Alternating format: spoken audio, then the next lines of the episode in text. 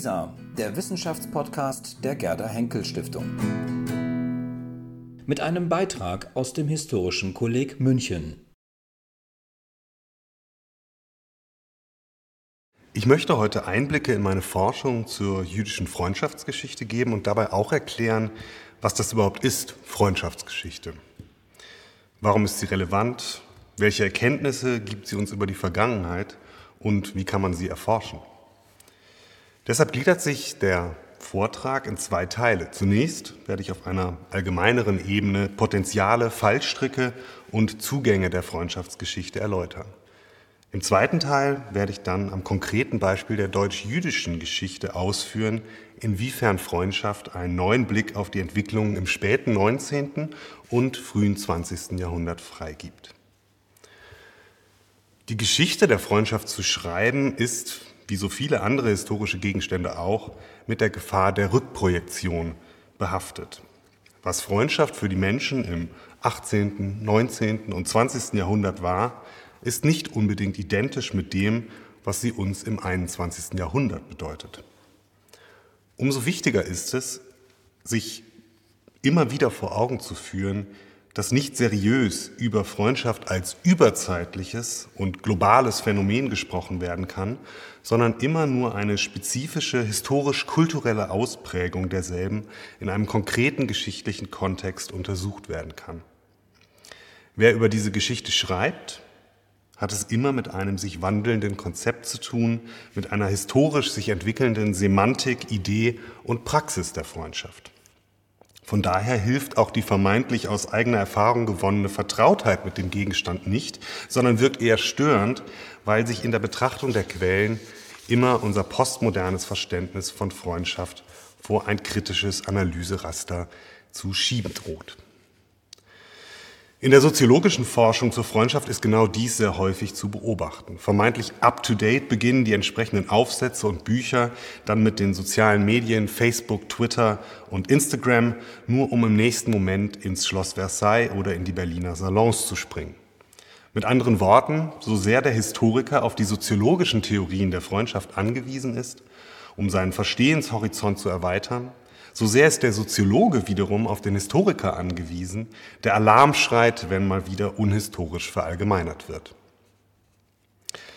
Dazu gehört die Erkenntnis, dass nicht in allen Gesellschaften und in allen geschichtlichen Epochen Freundschaft gleich wichtig ist. In bestimmten Völkern und Epochen, so der Soziologe Friedrich Tenbruck bereits in den 60er Jahren, Zitat, brechen Freundschaftsbeziehungen machtvoll hervor und werden zur normalen Lebensform, während bisweilen und anderswo Freundschaft völlig fehlt. Diese Bedeutung, Ausprägung und Entwicklung von Freundschaft unterliegt also gesellschaftlichen und geschichtlichen Veränderungen, die wir als Historiker untersuchen können. Trotzdem benötigen wir natürlich einen allgemeinen, also allgemein gefassten analytischen Grundbegriff, äh, um uns dem Thema Freundschaft in all seiner Vielschichtigkeit überhaupt nähern zu können. Dieser Begriff muss möglichst offen, aber immer noch hinreichend von anderen Sozialformen wie Verwandtschafts-, Liebes- oder Geschäftsbeziehungen abgegrenzt sein. Anschließend an Friedrich Tenbruck verstehe ich Freundschaften daher als persönliche Beziehungen, die Menschen, Zitat, nicht vorwiegend oder ausschließlich in engen, zweckbestimmten und leistungsorientierten Rollen zusammenführen. Anders als bei Familien- und Verwandtschaftszusammenhängen wählt man sich seinen Freund aus freien Stücken. Und im Unterschied zu wirtschaftlichen oder beruflichen Beziehungen ist Freundschaft nicht vorwiegend zweckgerichtet. Vielmehr handelt es sich laut Tenbruck um, Zitat, personale Beziehungen zwischen erst einmal zwei Menschen, sofern sie das Moment der wechselseitigen Wahl in der Gesellung enthalten.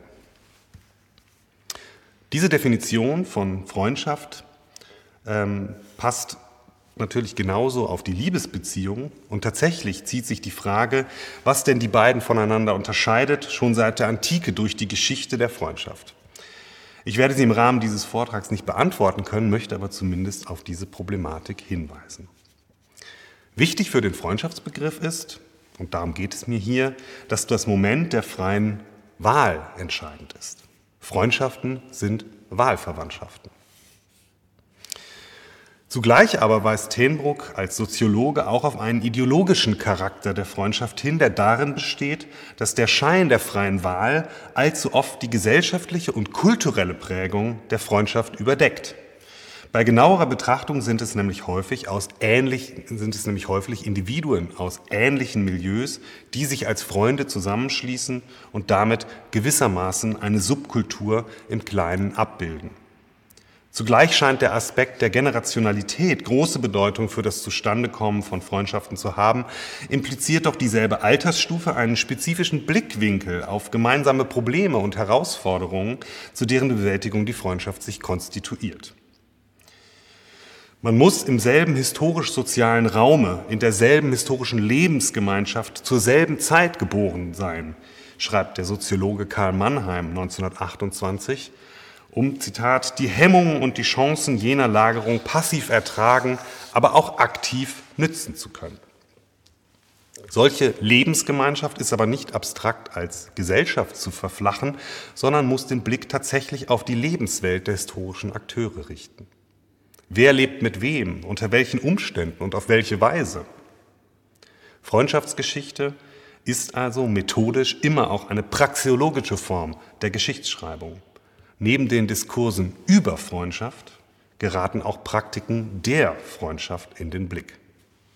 Das beginnt beim Briefeschreiben und dem Problem der Anrede, reicht weiter über Freundschaftsverträge und Initiationsrituale bis hin zum gemeinsamen Wohnen, Reisen und Arbeiten. Alltägliche, für selbstverständlich gehaltene Freundschaft wird aber erst in Krisenzeiten auf die Probe gestellt.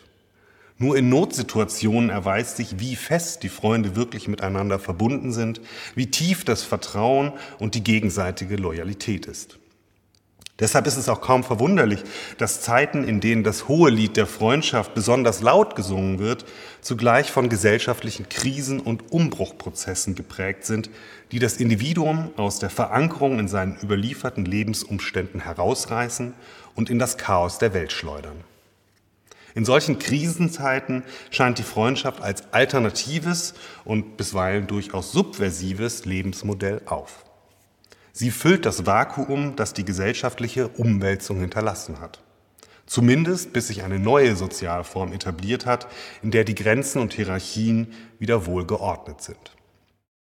Wenn das 18. Jahrhundert bisweilen als Zeitalter der Freundschaft apostrophiert wurde, dann verweist diese Einordnung somit auf eine Zwischenzeit, die die Vormoderne von der modernen Welt trennt und beide zugleich als Gegenmodelle zur kurzen Epoche der Freundschaft verbindet.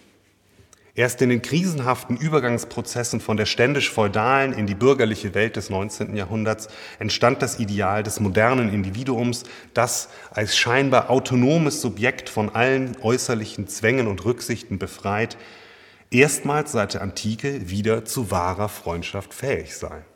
Die Allgegenwart des Freundschaftsideals in der Literatur der Aufklärer und der Romantiker erklärt sich nicht zuletzt daraus, dass Freundschaft als Kontrastfolie zu Familie und Tradition fungierte.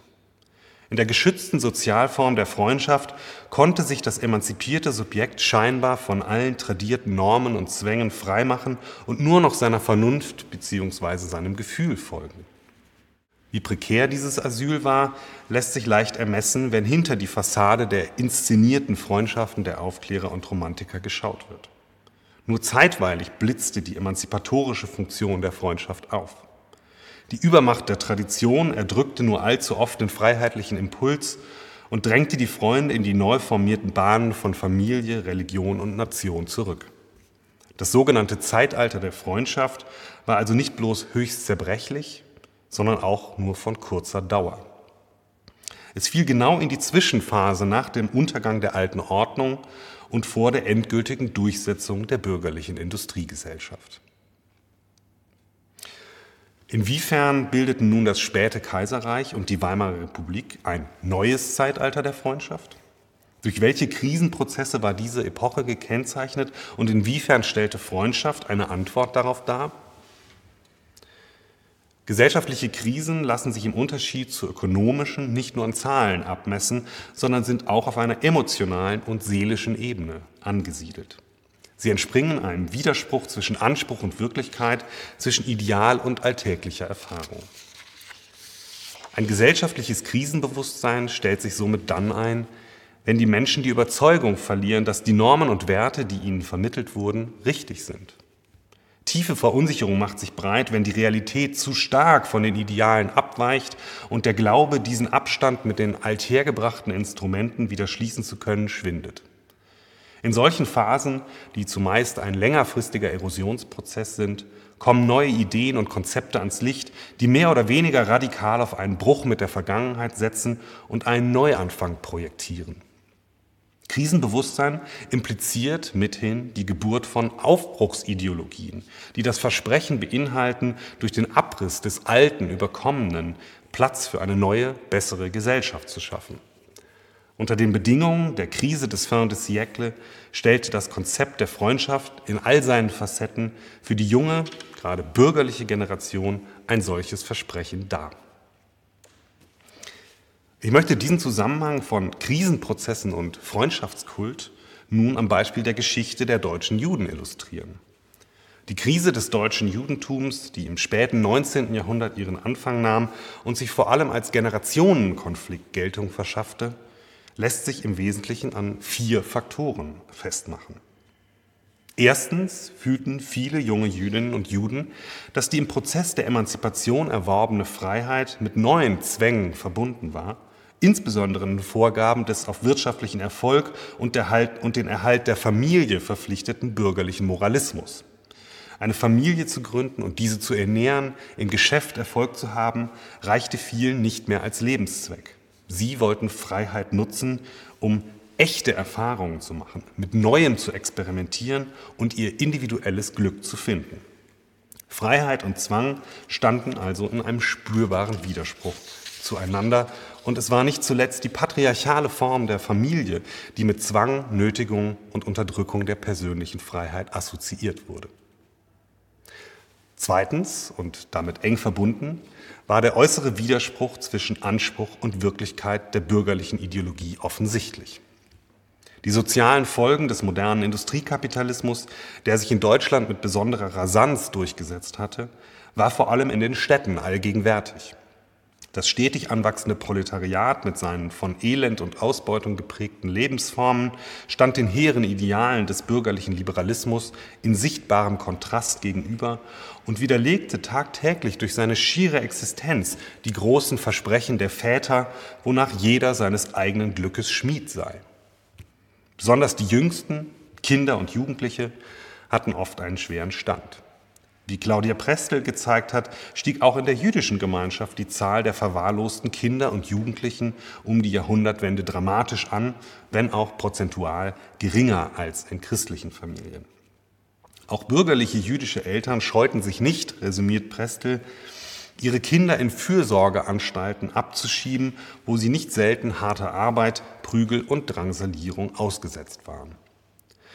Aber auch wem dieses Schicksal erspart blieb, musste mit Blindheit geschlagen sein, wenn er die soziale Not um sich herum nicht wahrnahm. Es ist wohl kein Zufall, dass gerade die Söhne und Töchter aus besonders wohlhabenden jüdischen Familien, deren Väter nicht selbst Kapitalisten waren, sich als Heranwachsende dem Sozialismus zuwendeten. Drittens, stand auch das Konzept des Judentums als einer Glaubensgemeinschaft im Widerspruch zum sich ausbreitenden Säkularismus. Wenn es der religiöse Glaube war, der die Zugehörigkeit zum Judentum bestimmte, in welchem Sinne waren dann all jene Väter und Mütter, deren Glaube an Wissenschaft, Fortschritt und Geldverdienen aus der Sicht der Jugend größer war als ihre Ehrfurcht vor Gott und Torah, überhaupt noch Juden? Für die junge Generation, die in eben diesem bürgerlichen Geist aufgezogen war, vermochte die Rückkehr zum Glauben diese Identitätskrise in den meisten Fällen nicht mehr auszugleichen, denn viele von ihnen, denn vielen von ihnen war der spirituelle Bezug zur jüdischen Tradition gar nicht mehr oder nur unzureichend vermittelt worden. Auch wenn insbesondere im Kontext der jüdischen Renaissance Versuche unternommen werden sollten, die religiöse Identität wieder zu stärken, so unterschieden sich die Formen und Inhalte dieser Religiosität doch erheblich von der des alten Konfessionsjudentums. Das ist kein Zufall. Die alten Konzepte schienen auf die Gegenwart nicht mehr zu passen. Denn diese stellte neue Fragen, auf die entsprechend auch neue Antworten gefunden werden mussten. Viertens schließlich nahm der Antisemitismus seit den 1880er Jahren immer mehr zu, paradoxerweise parallel zur fortschreitenden Akkulturation und Integration der Juden in die deutsche Gesellschaft. Erfahrungen mit Antisemitismus waren im Alltag ganz unterschiedlich, wie die reichhaltige Memoirenliteratur zeigt. Manche nahmen diese Erfahrungen als traumatisch und schockhaft wahr, andere berichteten, sie hätten in ihrer Jugend niemals oder kaum Judenfeindschaft erlebt. Dennoch war die antisemitische Bewegung im späten Kaiserreich zu einer lautstarken politischen Kraft geworden und antijüdische Vorurteile und Einstellungen waren ein integraler Bestandteil des kulturellen Codes des konservativen Milieus. Die antisemitische Stimmung blieb nicht folgenlos für das jüdische Leben.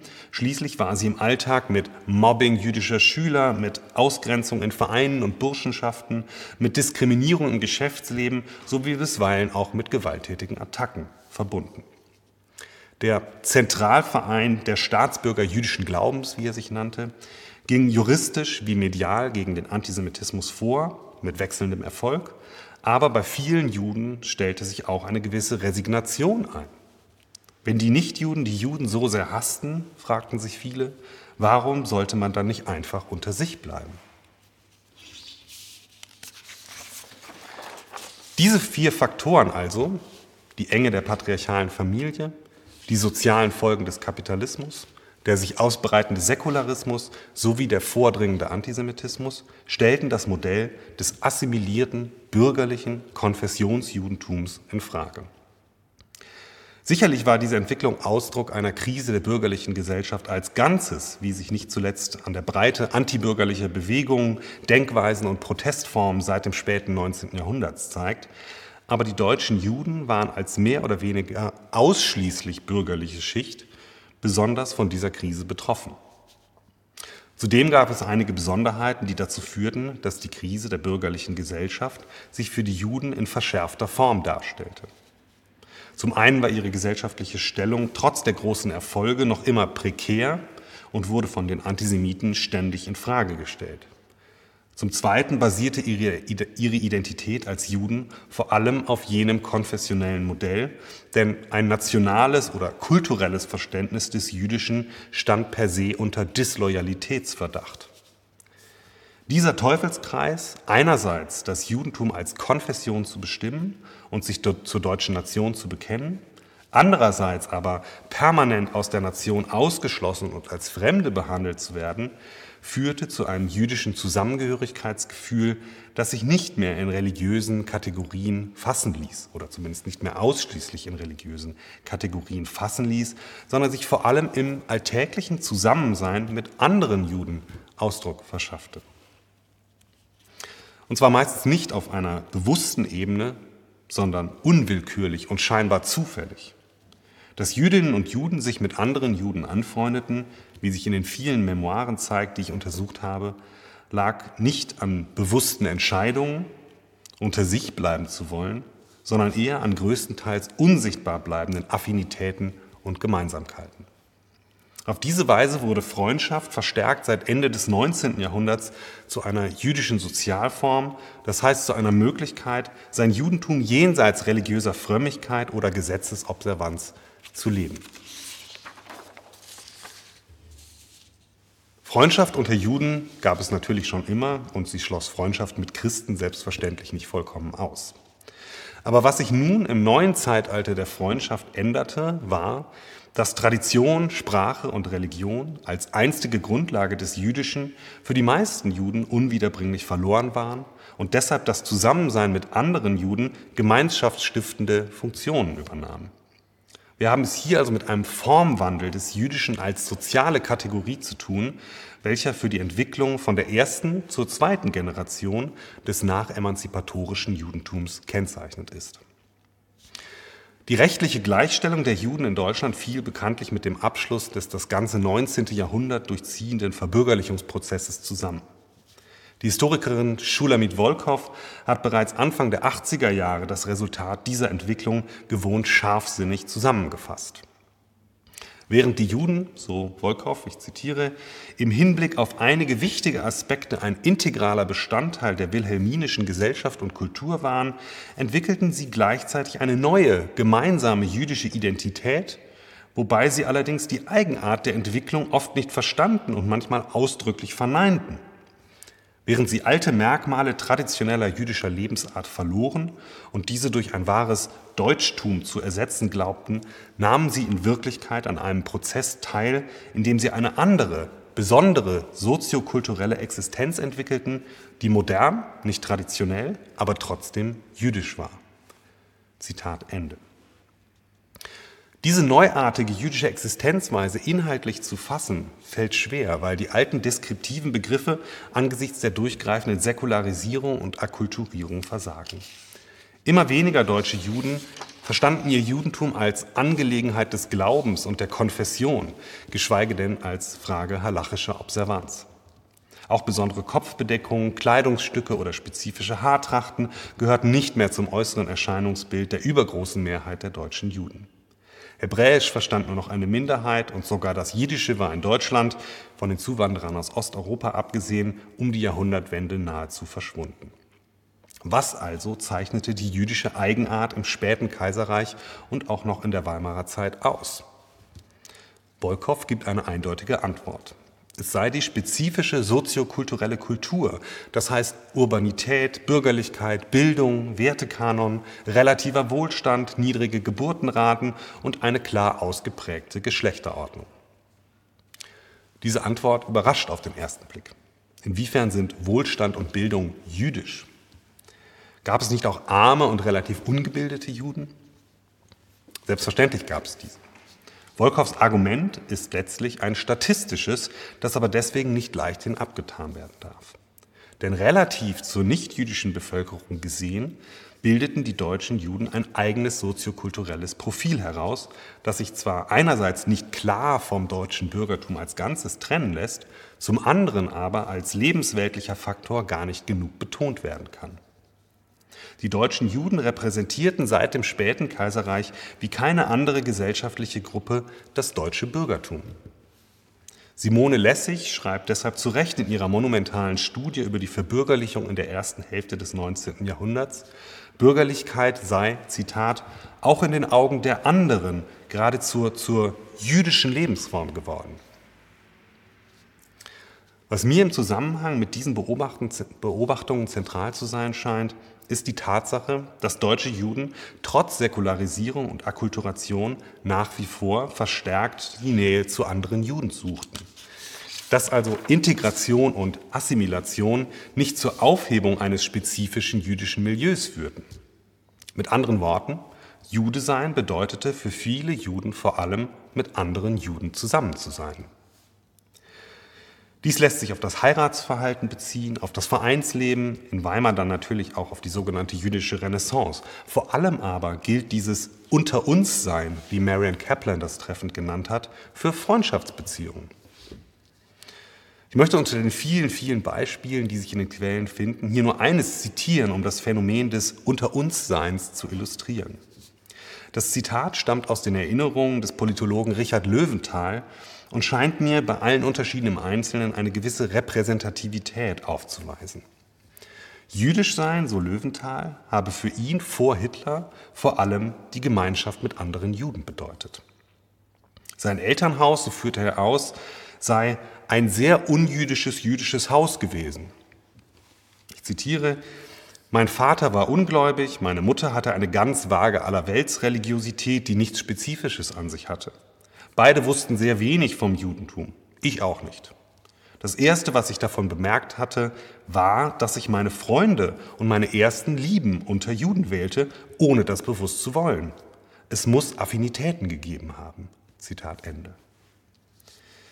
Eine spezifische soziokulturelle Prägung, verbunden mit Ausgrenzungserfahrung und Restbeständen jüdischer Tradition, hat, so meine ich, historisch zu dem geführt, was Löwenthal treffend Affinität nennt. Diese Affinität, man könnte sie auch Vertrauensebene nennen, ist die Grundlage für die weit verbreiteten Freundschaften unter Juden gewesen.